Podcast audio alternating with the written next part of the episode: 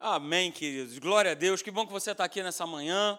É, nós estamos muito felizes, aliás, né, como diz a palavra de Deus, alegrei-me, aleluia, glória a Deus. Como eu ouvia isso quando eu era pequenininho, né? Quando eu estava lá na salinha, as primeiras coisas que eu me lembro que eu aprendi foi isso: olha, a gente precisa alegrar porque a gente está na casa do Senhor. Vocês precisam estar felizes porque vocês estão na casa de Deus.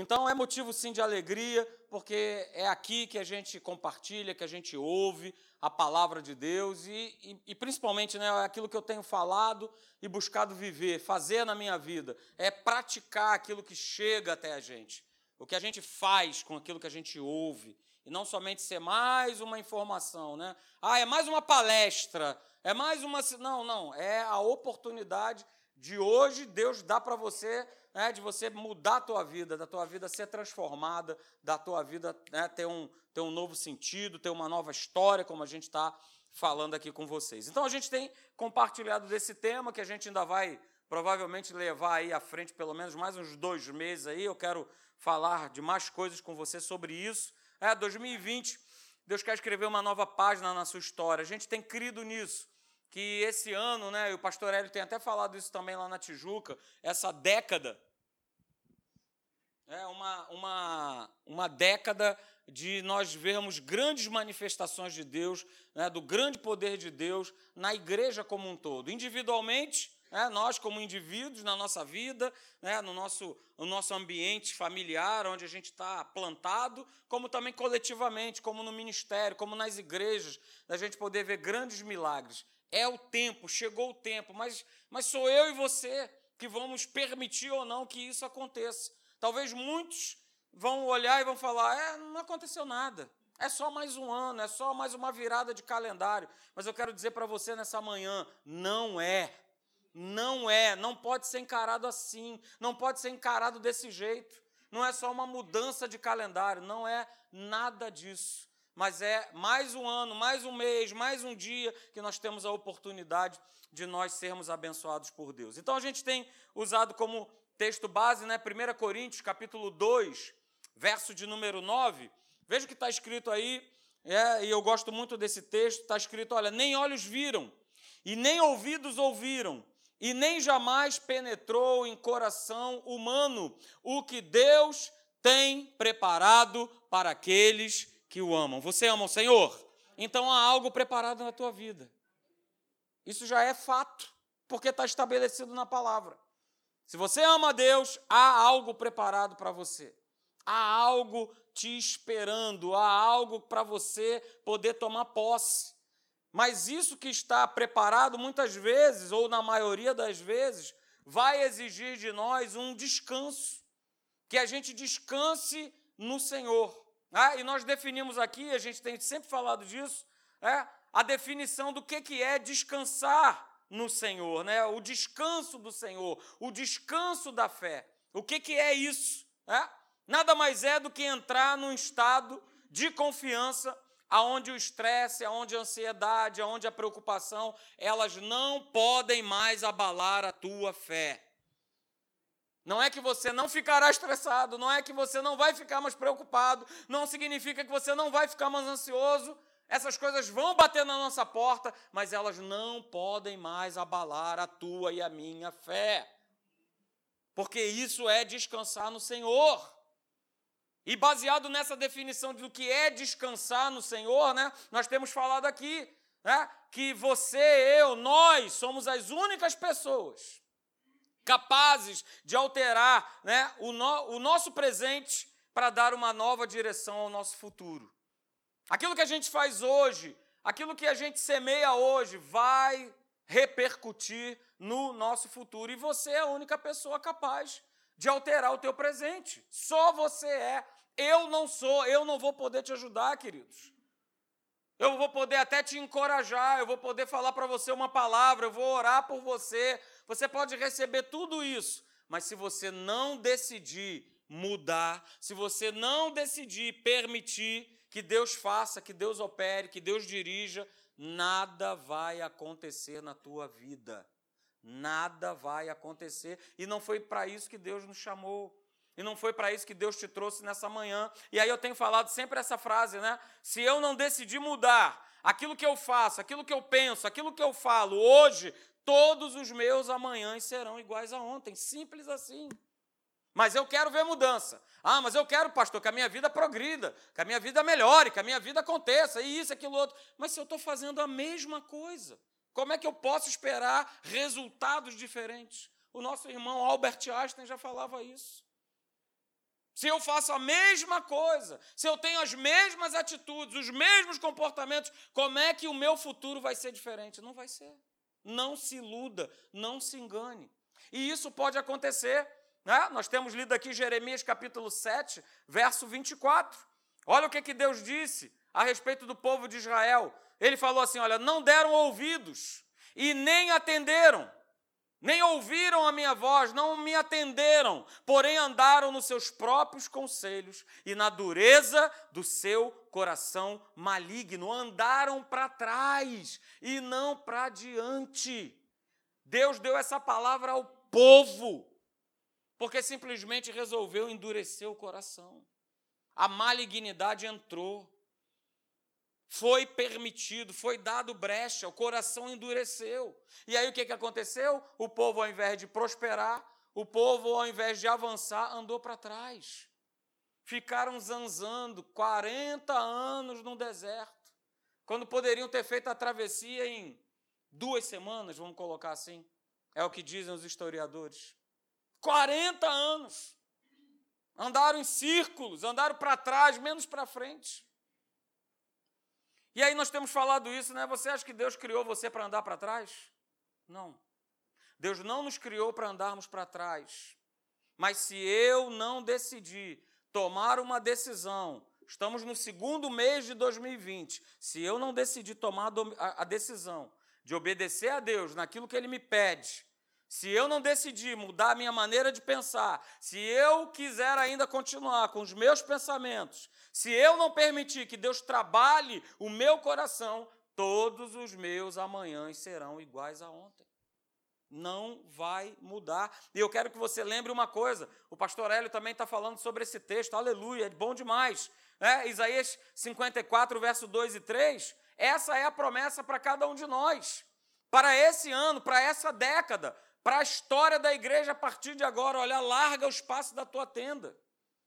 Estenda-se o todo da tua habitação e não o impeças. Alonga as tuas cordas e firma bem as tuas estacas.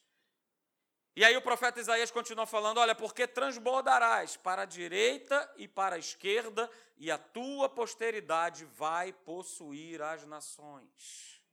Queridos, eu tenho falado isso aqui e vou falar até nós terminarmos essa série. Deus sempre te dará, Deus sempre te colocará nas melhores condições e nas melhores oportunidades. Eu vou repetir: Deus sempre te dará, Deus sempre te colocará, hã? Deus sempre vai promover na tua vida as melhores condições e as melhores oportunidades. Até mesmo quando você não entende. Acha que, ah, poxa, mas agora eu estou num lugar tão ruim. Poxa, mas por que, que Deus me trouxe para cá? É isso mesmo. Até nesse lugar, Deus vai fazer você prosperar. Ele vai fazer você prosperar, queridos. Ok? Mas nós precisamos entrar nesse descanso. É, que, é o que diz o texto. É o que está escrito lá em Hebreus capítulo 4, verso 3. Nós, porém, entramos no descanso. Amém? Não, amém nada. Os que creem entram no descanso. Aqueles que creem, é uma grande diferença. Nós, os que cremos, nós, os que descansamos, aonde os estresses, as preocupações, as ansiedades não mais abalam a nossa fé, nós vamos estar nesse descanso. Nós vamos entrar nesse descanso. E, Senhor, e queridos, é, é algo muito simples. Deus falou algo no teu coração, então o teu problema está resolvido. Conversa com Deus a respeito da situação que você vive. Ele vai falar algo no teu coração. E aquilo que ele ministrar no teu coração, o teu problema já era. Agora, a palavra dele, aquilo que ele ministra no nosso coração, é, aquilo que ele ministra através da sua palavra, de uma pregação que eu ouço, de estar aqui, precisa ser suficiente para nós. É o que Deus disse e ponto final. Não tem mais jeitinhos. Não, deixa eu incluir mais alguma coisa. Não, deixa eu colocar mais uma coisa, porque só isso aqui que Deus me falou não é, não é o suficiente. Não é o suficiente. E tenho dito aqui, né, a palavra de Deus, ela precisa ser a nossa garantia. E ela é a nossa garantia. Se Deus falou, está falado. Se ele disse que você vai conquistar, você vai conquistar. Se você, se ele falou para você que você é curado, você é curado. Se ele falou para você, e nós trabalhamos isso aqui, né, que a tua família toda será salva e alcançada por Deus, ela será. Mas eu preciso tomar posse disso, eu preciso entrar nesse descanso e não querer, pela minha mão, ficar fazendo ou projetando coisas para dar uma ajudinha. Deixa eu dar uma ajudinha para Deus. Deus não precisa da nossa ajuda, nós que precisamos da ajuda dele. Nós é que precisamos ser ajudados, dirigidos por ele, queridos. E aí, né, nós falamos ao longo desses domingos aí a respeito de nós descansarmos em Deus em relação à nossa família. Falamos sobre isso aqui. Crê no Senhor Jesus e será salvo tu e a tua casa. Então há uma promessa. Então eu vou descansar nela. Pastor, mas eles estão piores. Beleza, deixa ficar pior. É, aonde abundou o pecado, superabundou a graça de Deus. E quanto mais pior o cabra fica, mais será a graça de Deus, maior será o teu testemunho de falar assim, pastor, meu pai, meu marido, minha esposa, meu isso, minha... olha, eles eram assim, estavam piorando, mas olha, hoje eles estão aqui para a glória de Deus. Foram resgatados. Descanse. Descanse nas promessas de Deus em relação à tua família. Descanse. Né? Descanse em Deus em relação à tua saúde, porque saúde é teu direito, saúde é tua herança. Descanse em relação a isso, o inferno vai perturbar, vai mesmo. Porque você é filho de Deus, você tem o que ele não tem, uma vida eterna. Você tem o que ele não tem, uma vida de alegria, uma vida de prazer, uma vida com Cristo, podendo ser chamado de filho de Deus. E ele, sabe qual é o destino dele? O lago de enxofre. Esse é o destino dele, por isso ele tem tanta raiva e tanto ódio da nossa vida. Porque nós estaremos, né, já estamos num reino aonde ele não mais pertence. Então descanse em relação à tua saúde, porque essa obra já foi completa. Certamente ele levou sobre si as nossas doenças, as nossas enfermidades, as nossas dores. O castigo que nos trouxe a paz estava sobre ele, e pelas suas pisaduras eu e você, nós fomos sarados. Todo dia eu preciso tomar posse dessa verdade. Não lute, nós falamos aqui, contra as enfermidades e as doenças com a força dos sentimentos. Não lute contra as doenças e enfermidades com aquilo que você acha ou com aquilo que você pensa. Ah, porque aconteceu assim com fulano, ah, então vai acontecer comigo. Ah, então é daquele jeito. Ah, então não, não, não tenha fórmulas mágicas de saúde para você. Acredite no que a palavra de Deus diz faça a sua parte e acredite no que Deus fala, no que Ele está falando, e vai dar tudo certo. Porque o que vale é o que a palavra de Deus diz a, ao teu respeito. E no último domingo nós falamos né, a respeito do descansarmos em Deus em relação às nossas finanças. E nós compartilhamos esse texto aqui na né, 2 Coríntios, capítulo 8, verso 9, que está escrito: olha, vocês conhecem a graça do nosso Senhor Jesus Cristo, que sendo rico, se fez pobre. Por que, que ele fez isso? Por amor de vocês. Para que por meio, olha aí que legal, para que por meio da sua pobreza, vocês, nós, nos tornássemos ricos. Na cruz, Jesus se fez pobre para que nós possássemos é, sermos enriquecidos né, com toda a bênção, com toda a provisão, queridos. Assim como, né, assim como a, a pobreza e a miséria, né, as doenças, tudo isso foi consequência da velha natureza, da consequência do pecado. Jesus ele foi para a cruz e ele venceu e ele ressuscitou para resgatar tudo isso de volta para nós. Ele nos colocou novamente no trilho, no plano original de Deus. Ele nos colocou lá no jardim do Éden. Porque a árvore da vida foi dada para cada um de nós. Jesus Cristo, o Rei da Glória. Ele quebrou, ele desfez toda a maldição. E hoje, eu e você, nós somos livres para prosperar. Não existe impedimento para você prosperar, para você crescer, para você avançar. Esse impedimento não existe. Você pode vir me dar mil e uma desculpas.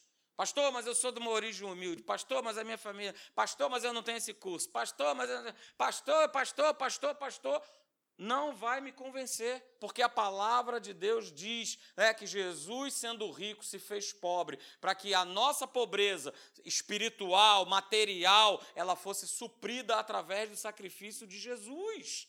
Jesus é a condição da nossa prosperidade. Jesus é essa condição. Então a gente falou sobre isso, né? E nós declaramos também aqui, olha, não existe né, uma pessoa verdadeiramente próspera sem a incorporação na sua vida da palavra de Deus como fundamento. Por quê? Porque a verdadeira prosperidade é a prosperidade daquela que você anda com Cristo, de que você está junto com Ele. É, isso é ser próspero. O conceito do mundo de prosperidade é: me mostra a tua conta bancária aí. Ah, estou vendo que você é um cara próspero. Não, não, não, não, não, não. Não, não é desse jeito. Quanta gente tem né, contas abarrotadas de dinheiro, mas que tenha seu casamento fracassado, seus filhos nos vícios, casamentos destruídos, na prostituição, né, fazendo mil e uma coisas, mas está lá, a conta está recheada. A conta está que é uma maravilha. E agora o cabra ficou doente. Ah, mas ele tem um monte de dinheiro, mas e aí, o dinheiro compra a saúde? Sim ou não? Não. Ele pode ser um paliativo, mas ele não vai comprar a cura. Porque só Jesus Cristo, só Jesus, o Rei da Glória, Ele é a nossa cura. Ele é a nossa cura. Então, queridos, não existe prosperidade é a parte separada da palavra de Deus. Não existe. E, queridos, essa questão de descansar em Deus, seja na nossa vida familiar, seja em relação à nossa saúde, seja em relação às nossas finanças, tudo isso vai depender de uma escolha. E é justamente sobre isso que eu quero tratar com vocês nessa manhã, de uma maneira mais profunda. É? Porque a gente tem falado sobre isso nessas mensagens. Olha, aquilo que você faz hoje no teu presente né, vai repercutir no teu futuro. Olha, se você não decidir mudar o que você acha, o que você pensa, o que você fala, os teus amanhãs serão iguais a ontem. Pois é, eu quero trabalhar melhor isso hoje, nessa manhã, com você. Né? Eu quero falar sobre escolha. Ok? Sobre escolher descansar, escolher crer, escolher descansar, escolher crer naquilo que Deus tem a dizer ou naquilo que Deus ele já disse. Porque eu tenho certeza que muitos que estão aqui, Deus já falou coisas no seu coração. Deus já ministrou algo no teu coração. E eu preciso receber, eu preciso crer, me posicionar e opa, nada vai, como a gente ouviu aqui na música, né? Nada vai me parar. Nada vai me frear porque eu já escolhi, eu já decidi ir em frente, ir adiante, ir com meu Deus até o final. Abra lá comigo no livro de Daniel, Daniel capítulo 6. A gente vai falar um pouquinho sobre Daniel, que foi um jovem, foi um cara que fez as escolhas certas. Daniel capítulo 6, verso 28. Tá? E só para você ter uma ideia, você conhece, mas só para te contextualizar, Daniel tinha acabado de viver uma, uma experiência de quase morte. Ok? Tinha acabado de passar por essa experiência. Nesse mesmo capítulo aí você vai ver o livramento que Deus deu a ele na cova dos leões. Ele estava num lugar tranquilo, né? Foi lançado num lugar tranquilo, um lugar cheio de leão. Olha, cheio de leão. Que maravilha. Que lugar tranquilo. Que lugar maravilhoso. Né? Que ele foi lá. Então ele viveu essa experiência de quase morte ok? Só que esse lugar não foi um lugar que ele passou, né, perto, né? Ele deu uma olhada assim, ah, beleza, ou então ele passou na porta, não. Ele ele entrou nesse local. Mas diz a palavra de Deus, se você for ler todo o capítulo 6 de Daniel, ele miraculosamente ele foi protegido. Sabe por que, que ele foi protegido? Porque ele não abriu mão do sistema de viver que era fazer a vontade de Deus. Eu vou repetir. Você sabe por que ele foi protegido? Por que, ele foi salvo? Porque ele não abriu mão do sistema de viver que era fazer a vontade de Deus. Daniel, ele já entendia, e eu tenho falado isso aqui para vocês, de que nós fazemos parte de um outro reino. Daniel, naquela época, velha criatura, ele já compreendia que ele fazia parte de um outro reino.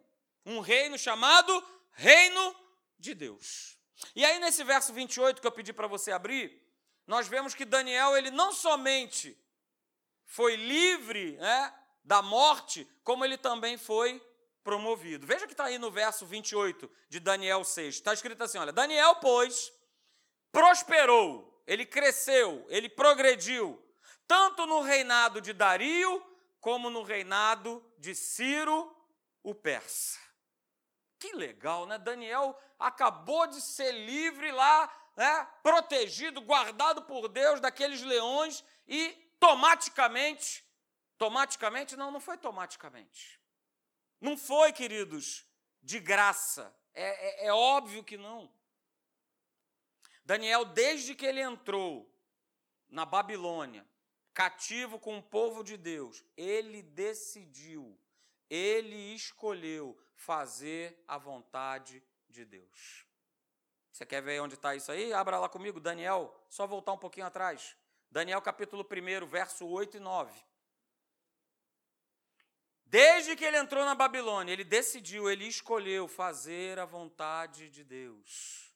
Daniel capítulo 1, verso 8 e 9, diz assim: olha, resolveu Daniel, veja, ele resolveu, ele decidiu, ele escolheu. Resolveu Daniel firmemente, não foi de qualquer maneira, não. Ah, tá bom, vou escolher aí, vamos lá, vamos ver que, que bicho que vai dar. Não, não foi dessa forma que ele escolheu.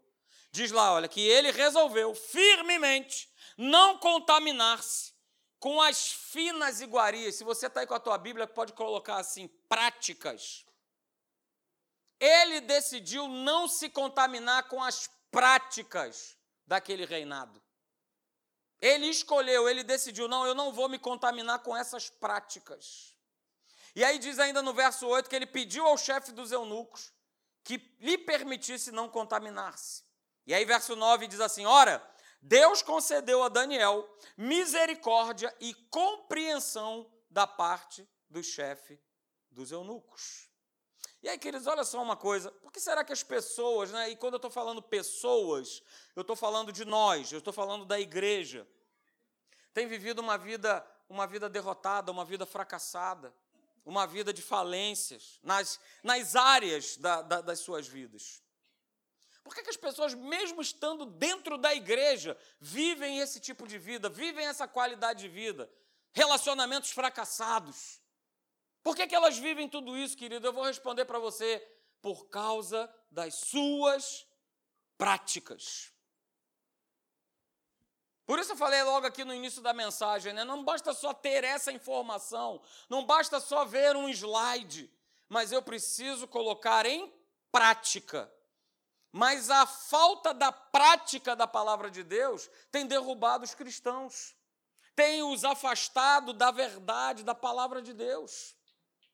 Daniel, né, continuou fazendo a vontade de Deus mesmo estando na Babilônia. Ele estava numa terra estranha. Ele estava com seu povo, mas estava numa terra estranha.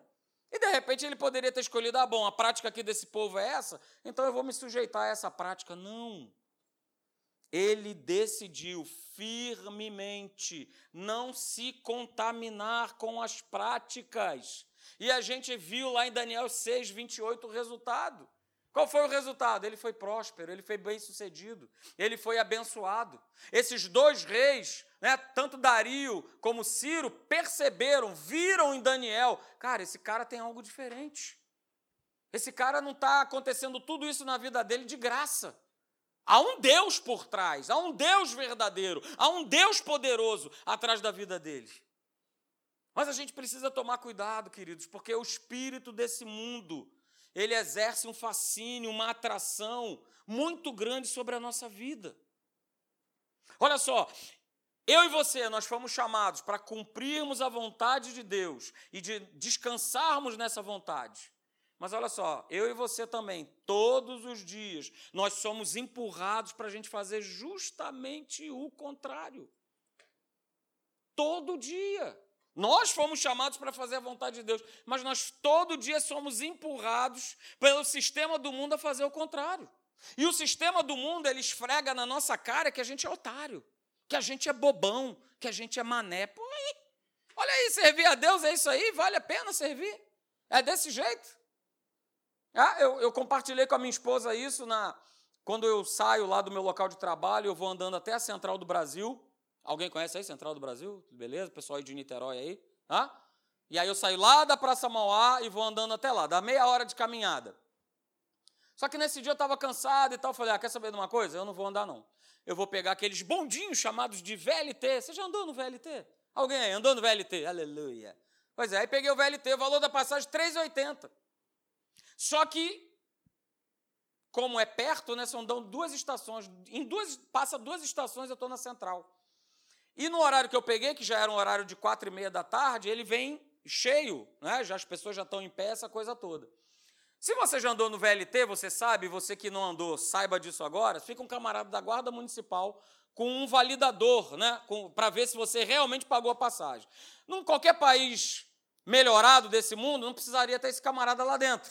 Mas aqui precisa. E por que, que precisa? Porque eu estava lá e entrei e o camarada estava lá atrás, validei minha passagem, 3,80. Mas a quantidade de gente que entrou e não validou passagem nenhuma, porque sabia que o cara não ia conseguir chegar lá de trás até na frente aonde eles estavam. Então, ó, uma, um bando de gente lá, tudo, ó.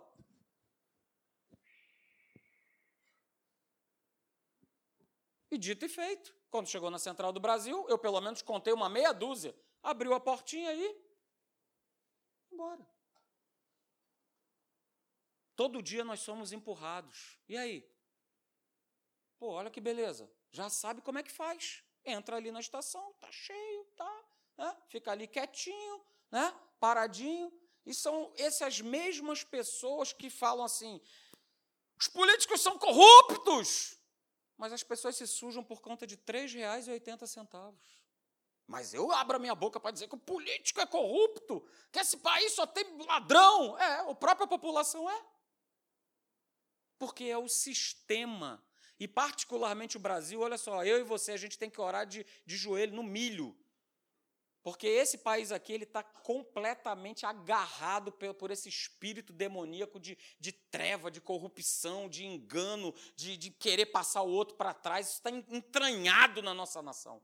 E isso precisa e vai sair no nome de Jesus. Mas se a igreja não se levantar para orar, para buscar e fazer a parte dela, porque muitas vezes o pessoal da própria igreja está no opa, olha aí, me dei bem, não paguei. Ô bênção de Deus, aleluia! O cara está dando glória a Deus e está achando que está sendo abençoado. Você sabe disso. Talvez você conheça pessoas assim. Pô, beleza, me dei bem. Porque a gente todo dia é empurrado para nós fazermos o contrário, para nós sermos desviados da verdade. Mas, né, por isso, assim como Daniel decidiu, eu e você, todos os dias, nós temos que decidir, nós temos que escolher ficar com aquilo que Deus ministra no nosso coração todos os dias. Porque a gente é empurrado. O inferno já buzinou lá no meu ouvido. Aí, rapaz, tu é um mané, né? Olha só, trechinho pequenininho. Não paga. Qual é o problema? Ninguém está vendo. Aleluia, glória, é bênção. Recebe, pastor Marcelo, que é bênção. É do inferno, capeta. Arreda-te, Satanás, seu nojento. Está querendo buzinar. Mas todo dia nós somos, ó, ó, sugestionados, queridos. E aí, uma frase do pastor Hélio, muito legal, anota aí, vai te abençoar. É? A arma mais poderosa que nós temos chama-se a força da escolha. Uh! Aleluia. Anota! ou acadêmicos de Icaraí. É a arma mais poderosa que nós temos, chama-se a força da escolha. Por que, pastor, é a arma mais poderosa? Porque todo dia nós temos que escolher. Eu tive que escolher. Eu tive que escolher pagar lá a passagem lá e botar lá. E provavelmente muitos olharam e falaram, mas é muito bobão, né? O cara pegou o negócio aqui, daqui a cinco minutos está descendo, vai pagar a passagem lá. Mas é muito bobo. Ô cara bobão, Olha só, ainda tem gente que faz isso. Virou, inverteu. Ainda tem gente que paga passagem. Que absurdo! Que negócio é? Mas é um absurdo o cara pagar passagem, rapaz. E o cara tá nessa vibe aí legal. Essa é a arma mais poderosa, porque todo dia nós vamos ter que escolher, queridos.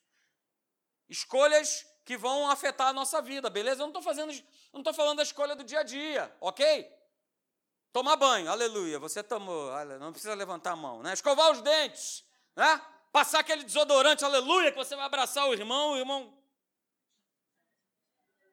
Né? O bicho já está vencido. Não, isso você tem que escolher, querendo ou não querendo, todo dia fazer.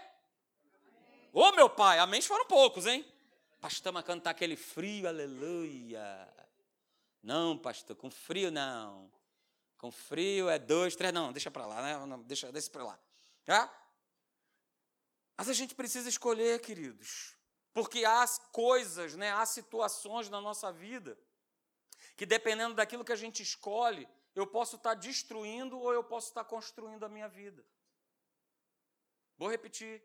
Há coisas, há situações, até mesmo pessoas, ok? Que dependendo da minha escolha, eu posso estar destruindo ou construindo a minha vida. Pastor, mas é ela, aleluia. Que princesa, oh, aleluia. Aleluia! É agora. É agora que eu vou. É, aí, mas está tá andando com Deus. Não, não, ela é lá da faculdade, pastor, está tudo certo. Eu vou trazendo ela para Jesus, aleluia. Eu vou te falar, ela vai te levar para as trevas. Ela vai te tirar do caminho.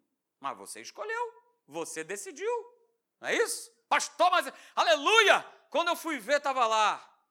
Musculoso, aleluia, aquele barbão. Cuidado com esse biotipo hoje em dia, hein? Musculoso, barbudão, você pode se dar mal. Né? Você pode se dar mal. Mas você escolheu. Teve amparo bíblico? Teve. Deus te falou para fazer? Não, mas você quis, você foi lá e escolheu. Olha o que está escrito lá, vai comigo. Aleluia, amanhã libertadora, glória a Deus. Vai comigo lá em 1 João, capítulo 2, abra comigo, lá no finalzinho da Bíblia. 1 João, capítulo 2, a partir do verso de número 15. Vai te abençoar demais esse texto. 1 João 2, 15. Vá lá comigo. Veja o que está escrito. 1 João 2, 15. Não ameis. Para a igreja é isso. Não está falando para o mundo. Está falando para mim e para você nessa manhã. 1 João 2,15. Não ameis o mundo e nem as coisas que há no mundo. Porque se alguém amar o mundo, o amor do Pai não está nele. Meu Pai amado. Essa é para sair daqui meditando o dia inteiro. Não ameis o mundo e nem as coisas que há no mundo, porque se alguém amar o mundo, o amor do Pai não está nele. Verso 16: Porque tudo que há no mundo, a concupiscência, o desejo da carne, o desejo dos olhos e a soberba da vida, não procede do Pai, mas procede do mundo. Verso 17: Ora, o mundo passa, bem como a sua concupiscência, o seu desejo. Aquele, porém, olha o que está escrito: que faz a vontade de Deus, permanece eternamente. Uh, alguém pode dar um aleluia? aleluia? Quem faz a vontade de Deus permanece eternamente. E aí eu coloco para você o seguinte: olha, fazer a vontade de Deus é uma escolha diária. Fazer a escolha de Deus é uma a vontade de Deus é uma escolha diária. Se eu quero descansar, descansar nele, se eu quero que ele todo dia escreva uma nova página na minha história, eu preciso escolher diariamente fazer a sua vontade. Pague os 13,80. Pague os 3,80. Pague os 3,80. Mas eu preciso escolher todo dia. É uma escolha diária, queridos. Abra comigo agora em Romanos, capítulo 8. Vá lá comigo. Uh, aleluia! Romanos capítulo 8, a partir do verso 5. Romanos 8, 5, veja o que diz lá. O apóstolo Paulo ele fala o seguinte: olha, porque os que se inclinam, Romanos 8, 5, porque os que se inclinam para a carne cogitam das coisas da carne, mas os que se inclinam para o espírito, das coisas do espírito. Porque o pendor da carne dá para a morte, mas o do espírito para a vida e paz. Verso 7. Por isso, o pendor da carne é inimizade contra Deus, pois não está sujeito à lei, à palavra de Deus, e nem mesmo pode estar. E aí eu quero chamar a tua atenção para o verso 8. Portanto, os que estão na carne não podem agradar a Deus. Pastor, eu conheci, aleluia. Hebreus capítulo 11, verso 6. Ora, sem fé é impossível agradar a Deus, mas tem outro verso falando a respeito daqueles que não agradam a Deus. Está aqui, ó, Romanos capítulo 8, verso 8. Os que estão na carne não podem agradar a Deus. Se eu estou vivendo na carnalidade, sendo empurrado por, por esse sistema do mundo, achando que está tudo certo, que está tudo bem, olha só, você está na mão do inferno e nem sabe. Porque você está fazendo a vontade da carne, daquilo que ela comanda. Pastor, mas você teve vontade de não pagar os 3,80? A carne gritou assim, ó. Vou fazer isso todo dia! Que beleza, dá certo! Pastor, estou chocado. Pois é, pode ficar chocado, porque eu sou de carne. E há, há uma pendência, né? A, a, a carne ela está sempre inclinada a fazer o que não presta, a tomar as atitudes erradas. Então se inclina para o espírito. Porque aí o espírito vai falar: opa, opa, opa, não, meu camarada, não é assim não. Você está no outro sistema, você vive no outro reino, num reino de alegria, num reino de abundância, num reino onde nada falta, onde todas as tuas necessidades são providas. Descansa nisso, descansa nessa palavra. Queridos, a nova criatura não pode, diga, não pode. Não pode, a nova criatura não pode deixar-se dominar pelos desejos, pelas emoções, pelas paixões da nossa carne. Porque se isso acontecer, eu nunca irei, diga, eu nunca irei, eu nunca irei descansar nas promessas e no poder de Deus e eu estarei cada vez mais me afastando da presença de Deus. É por isso que as pessoas ficam se perguntando, pastor, mas é 2020, a, a página nova, estou vendo página nova nenhuma. Claro, você continua fazendo as mesmas coisas, tomando as mesmas atitudes, escolhendo as mesmas coisas. Como é, que, como é que Deus vai te abençoar? A bênção está ali, preparada, prontinha. Mas com cada atitude, com cada palavra, com cada pensamento, eu vou só, ó, Ó, Jeremias 7, 24, ó, ó só andando para trás, só me afastando o quê? Da presença do Deus vivo. Somos nós que nos afastamos. Deus não se afasta de nós. Deus não nos esquece. Deus não nos abandona. Nós abandonamos. Nós soltamos. Nós largamos. Nós deixamos. Mas Ele não. Porque Ele te ama. Ele te ama demais. E a gente precisa descansar, queridos, nessas promessas. Você já ouviu falar na Bíblia a respeito de um camarada chamado Demas? Você já, já ouviu falar desse cabra aí? Tal de Demas? Pois é. Esse camarada, ele nada mais era do que cooperador do apóstolo Paulo. Era um cara que ajudava, que estava com ele nas viagens e tal, pregando a palavra e uh, fazendo aleluia. Depois você pode ver em casa, tá? Colossenses 4,14 e Filemão 1,24. Está falando desse cabra. Que Demas, ó, em tudo cooperava com o apóstolo Paulo. Colossenses 4, 14, Filemão 1, 24. Anota o homework para você conferir em casa. Só que, só que, é, só que em 2 Timóteo, capítulo 4, verso 10, o cabra virou a chave. O cabra resolveu não pagar os 3,80, olha aí. Ele decidiu. O que está escrito lá? 2 Timóteo 4,10. Porque Demas, tendo amado o presente século, me abandonou e foi para Tessalônica. Olha o que, que, o camarada fez. Olha só, o Demas virou o demônio. É? Aproveitou do nome e já meteu lá o demo no meio. É? Porque Demas, tendo amado o presente século, ele me abandonou e foi para Tessalônica. Querido, o próprio apóstolo Paulo declarou: Lá em 1 Coríntios, capítulo 10, verso 12, aquele, pois, que pensa estar de pé, veja, cuide-se para que não caia. Isso é para a igreja. Isso é para cada um de nós. Olha só, eu estou de pé, eu preciso todo dia, pague os 3,80 senão você vai cair. E depois você vai ficar, mas Deus, por quê? Por quê? Cheio de porquê. A gente fica cheio de porquê. A gente tem que, tinha que fazer pergunta para a gente mesmo. O que, que eu estou vacilando? O que, que eu estou dando mole? O que, que eu estou fazendo? O que, que, eu, que, que eu tenho feito ou não feito que está desagradando a Deus? Opa, estou vivendo pela carne. E está escrito que aqueles que andam na carne não agradam a Deus. Simples assim. Querido, por isso todos os dias nós devemos, assim que a gente acorda, pedir a Deus: Senhor, me ajuda hoje. Senhor, me mostra o que eu tenho que fazer. Me fortalece, me dá a tua direção. Todo dia. Antes de você sair para o trabalho, para a tua escola, sei lá para onde você vai. Senhor, me ajuda, me fortalece. Me dá a tua direção, me mostra o que, é que eu tenho que fazer ou o que eu não tenho que fazer. Mas me mostra, queridos, nessa manhã, é? Se eu quero que Deus escreva uma nova página na minha história, eu preciso, e você também, a gente precisa desapegar das coisas desse mundo. Fala para o teu irmão aí, desapega. Desapega, desapega, desapega, desapega, desapega. Faz aí um OLX espiritual na tua vida. Desapega das coisas desse mundo. Sabe por quê? O teu coração, o meu coração, eles pertencem ao Senhor Jesus. E Jesus ele não vai dividir o teu coração com mais ninguém. Teu coração é dele, queridos.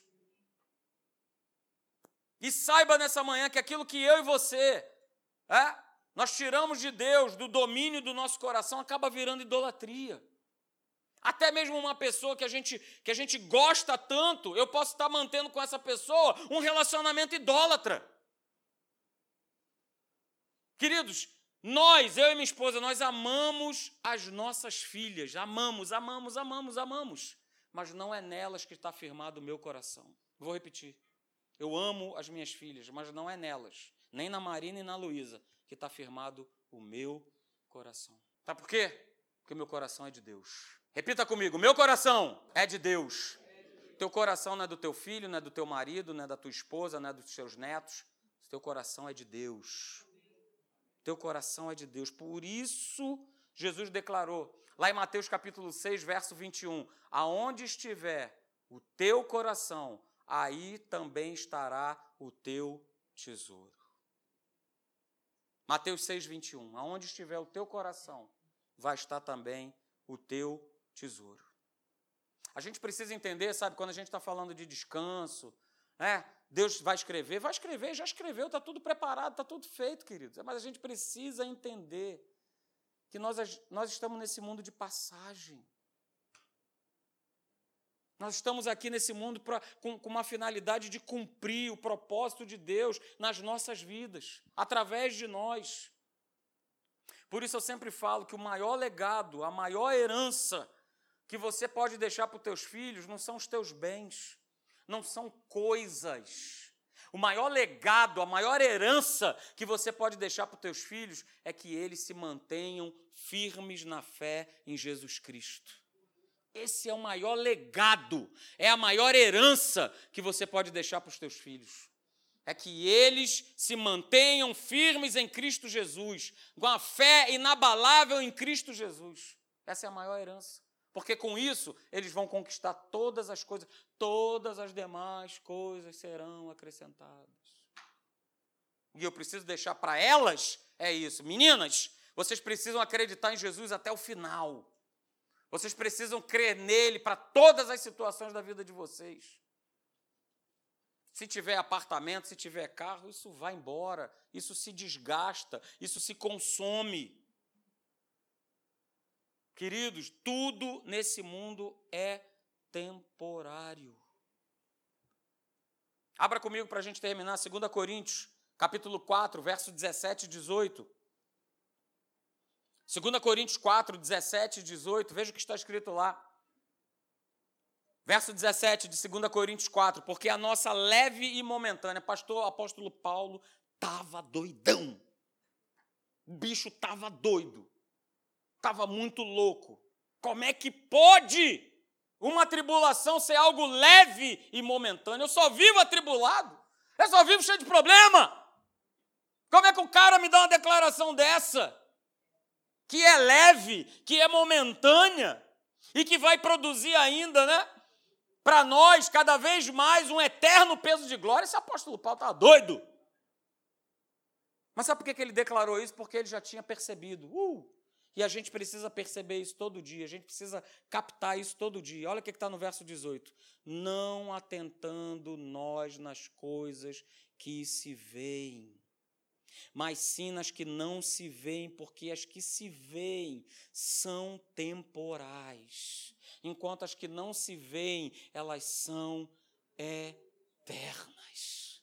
Por isso ele declarava: a nossa leve e momentânea tribulação produz eterno peso de glória, porque ele sabia que ia passar, porque ele sabia que isso ia ficar no passado e ele ia sobreviver, ele ia vencer, ele ia avançar. Mas o que importava para ele era fazer a vontade de Deus. Queridos, volta a repetir: tudo nesse mundo é passageiro e temporário. Não permita que nada nesse mundo te governe ou te controle. Não permita que o dinheiro te controle. Não permita que as pessoas te controlem. Não permita que o fascínio desse mundo te controle. Porque se nós estivermos sendo controlados por essas coisas, nosso coração já era.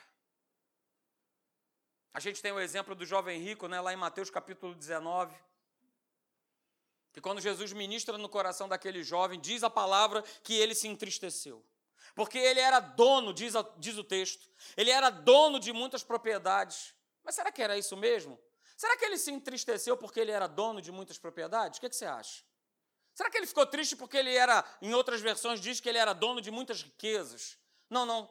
Ele se entristeceu porque é exatamente o contrário. As propriedades é que eram donas do seu coração. As riquezas é que eram donas do seu coração. Jesus nunca, nunca foi, nunca será contra alguém ser rico, multimilionário. Ele é contra que essa riqueza governe o coração. Porque nós já falamos aqui, ah, no meu coração, quem reina tem que ser o Senhor Jesus, o Rei da Glória. Nada pode destronar esse reino. Nenhuma pessoa, nenhuma riqueza, nenhuma propriedade, nada. Jesus não era contra e não é contra a riqueza. Mas ele queria só o coração daquele jovem. O problema é que aquele coração já tinha um dono, chamado propriedades, chamado riquezas. Deus não aceita que nenhum coração seja dominado ou governado por um espírito que não seja o Espírito Santo. Porque com Deus, queridos, tudo é coração. E se Deus, né, como eu tenho crido, Ele vai escrever uma nova página na minha história em 2020, eu tenho que abraçar isso com o meu coração. Sobretudo, o que se deve guardar. Guarda o teu coração, porque é dele que procedem as fontes de vida. Provérbios capítulo 4, verso 23. 2020, queridos, Deus quer escrever uma nova página na nossa história. Mas se nós não nos rendermos, se nós não descansarmos em fé nele, eu vou falar sempre essa frase: os nossos amanhãs continuarão sendo iguais a ontem. E Deus não te chamou para viver o ontem. Deus te chamou para viver o hoje. Anda na minha presença e ser perfeito. É hoje. São práticas hoje, decisões que eu tomo hoje, escolhas que eu faço hoje, que vão repercutir lá na frente, nesse ano, nessa década, até o dia em que Jesus Cristo voltar. Amém, queridos? Vamos ficar de pé, eu quero orar por você.